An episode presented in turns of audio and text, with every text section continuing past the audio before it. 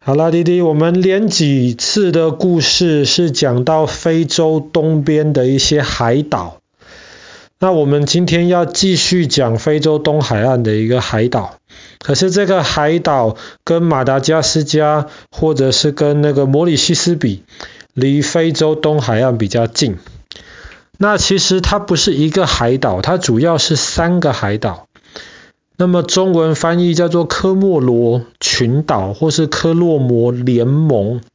那么也有人翻译成葛摩，但爸爸还是比较习惯叫做科莫罗。它其实是三个岛，或者是说，严格来说，它其实是四个岛。那一直以来呢，它都是法国的殖民地，都是法国人在管。可是后来在几十年前呢，很多的原来的殖民地的国家，他们后来都慢慢独立了。那么科莫罗群岛呢，他们这四个岛，他们也投票，他们也说我们要从法国独立了，我呃我们不要是殖民地，我们要是独立的国家了。那么其中三个比较大的岛，他们就投票说要独立了。可是第四个岛呢？他就说：“我还要留在法国，我不要独立。”后来又投了两次票，第四个岛还是不独立。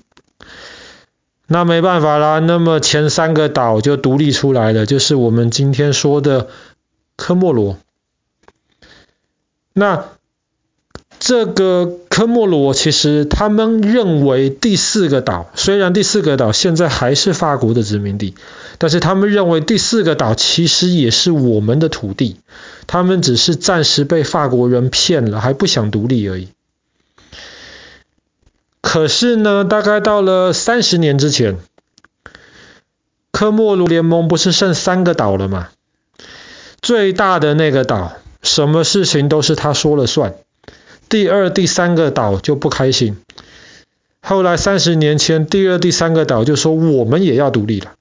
我们之前从法国独立，现在我们要从科莫罗独立出来。”结果最大的那个岛就很生气啊。那我们从法国独立可以，你们要从我这里独立就不可以。所以后来最大的岛就派军队就打仗了，要去打第二个跟第三个岛。结果后来非洲的其他国家看到这样子打仗不可以啊，后来大家就要求他们坐下来谈，我们不要打仗，我们要和平，坐下来谈。坐下来谈的结果就是不如就这样子吧，第二个、第三个岛也就先不独立了，但是第二个岛跟第三个岛自己有政府来管他们，所以后来大、中、小这三个岛就合在一起。变成科莫罗这个联盟，就有一点像是欧盟一样。那爸爸去年讲过欧盟的故事，所以科莫罗今天就是一个联盟。那就像爸爸刚刚说的，他们认为第四个岛其实还是他们的土地，可是第四个岛现在其实他们还是决定要留在法国里面，他们还是法国的殖民地。科莫罗这个地方呢，有的东西其实其他地方都有，所以没有特别好讲的一些东西。但是科莫罗上面出产了非常非常多的一种花花。弟弟记得今天下午我们出去散步的时候，爸爸有让你闻那个花的味道，对不对？那白白的那小花。那个花的味道香不香？香。香哈，花香。那你知道花的这些香味，我们是可以想办法保存下来，做成精油或者是做成香水。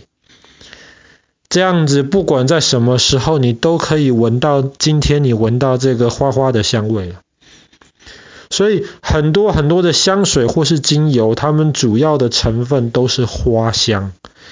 当然，不同的花有不同的香味，有些花很香，有些花没那么香，甚至有些花它的味道还有点臭臭的。在科莫罗产了一种花，这种花叫做依兰花。中文就叫依兰，可是它的名字却是依兰依兰。这个依兰是重复两次。那重复两次的意思，其实是因为这个花有另一个绰号，它叫做花中之花。有人认为它是全部的花里面最香的之一。那更有一些很懂香水的一些人，他们认为光依兰花的香味自己就是香水了，因为它的香味不仅是香。而且它的香味还很复杂，会跟着时间不断的改变。如果只有一种味道的话，那么你很快就觉得无聊了。可是因为香水或是因为依兰花的香味，它有不同的阶段，每个阶段会变，所以这个时候你就会觉得哇，这个香味很特别。依兰花呢，不是。香水使用的材料中最贵的，可是基本上全部那种花香类型的香水里面都会有依兰花的成分，甚至最有名的一款香水，那去年爸爸讲故事的时候讲到有一个阿姨叫做香奈儿，那香奈儿当时就有一款第五号香水，里面其实最主要的成分就是这个依兰花。那怎么样能够把依兰花的这个香味保存下来呢？那我们知道，像弟弟今天看到的这些花，可能再过几个礼拜它就会谢掉了，这个花就不见了。那么可能之后要长果，要长一些果果，所以这个花就不见了，那么自然就没有这个香味。所以要怎么样把这些香味能够保存下来呢？其实，在很久很久以前，好几千年之前，人类就已经很聪明的找到了把花的香味保存下来的方法。他们想到的方法就是用油。为什么不用水，用油呢？第一个是因为水很容易太阳晒一晒就没了。那第二个是因为水的成分的问题，它没有办法把花里面的一些东西溶解出来，油会比较好溶。所以如果你要保存花的香味，特别是依兰花这样子花的香味的话呢，那么最好是在它早上刚开，甚至是前一天晚上还没有开，这个花苞准备要开，不过还没有开的时候。你就把这个花苞给采下来，然后等到它刚刚打开的时候，那个香味是最浓的。在那个时候，把这些花呢泡到那些油里面去，可以用橄榄油，可以用哦，不能用橄榄油，那橄榄油的味道太重。那可能可以用椰子油，或者是用一些其他的油，然后你把这个花泡在里面，然后。慢慢慢慢慢慢的，花里面带有花香的那些成分就会被溶在油里面。然后你把这些泡过花的的这些油倒出来，然后把里面的一些渣渣给滤掉，给过滤掉。那么这个油就会开始有这个依兰花的这个香味。当然，你如果用这一款油反复泡新的依兰花，这个花香味就会越来越重。这些其实就是精油，那也是香水最原始的材料。那有了依兰花，以及有了很多其他不同的花的精油之后呢，一些鼻子很厉害的一些香水大师，他们就会。就像人家厨师做饭饭一样，他们就会把不同的香味调调调，最后调出了复杂可是又吸引人的味道。这个就是我们今天知道的香水。当然，因为很多花，依兰花不算是贵的，但是有很多花的那个精油非常非常贵。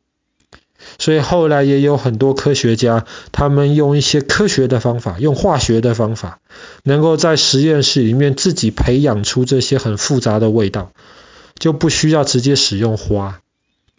可是这些味道可能通常没有真正的花香这么复杂，没有花香闻起来这么的自然。像我们家里就有一罐，应该是说呃洗洁精吧，其实里面就是有依兰花的的那种香味，只是那个闻起来就很不舒服，就不像真正的依兰花香这么的柔和。弟弟，如果明天好奇的话呢，那爸爸可以让你明天闻闻看，让你大概有点概念依兰花是什么味道。那全世界科莫罗这个地方产出了非常非常多，全呃全世界最多产依兰花的地方就是从科莫罗这边。所以科莫罗这些岛虽然小，可是在全世界的这个香水的市场当中，却是一个很重要的位置。好了，我们今天的故事就讲到这边。科莫罗的依兰花。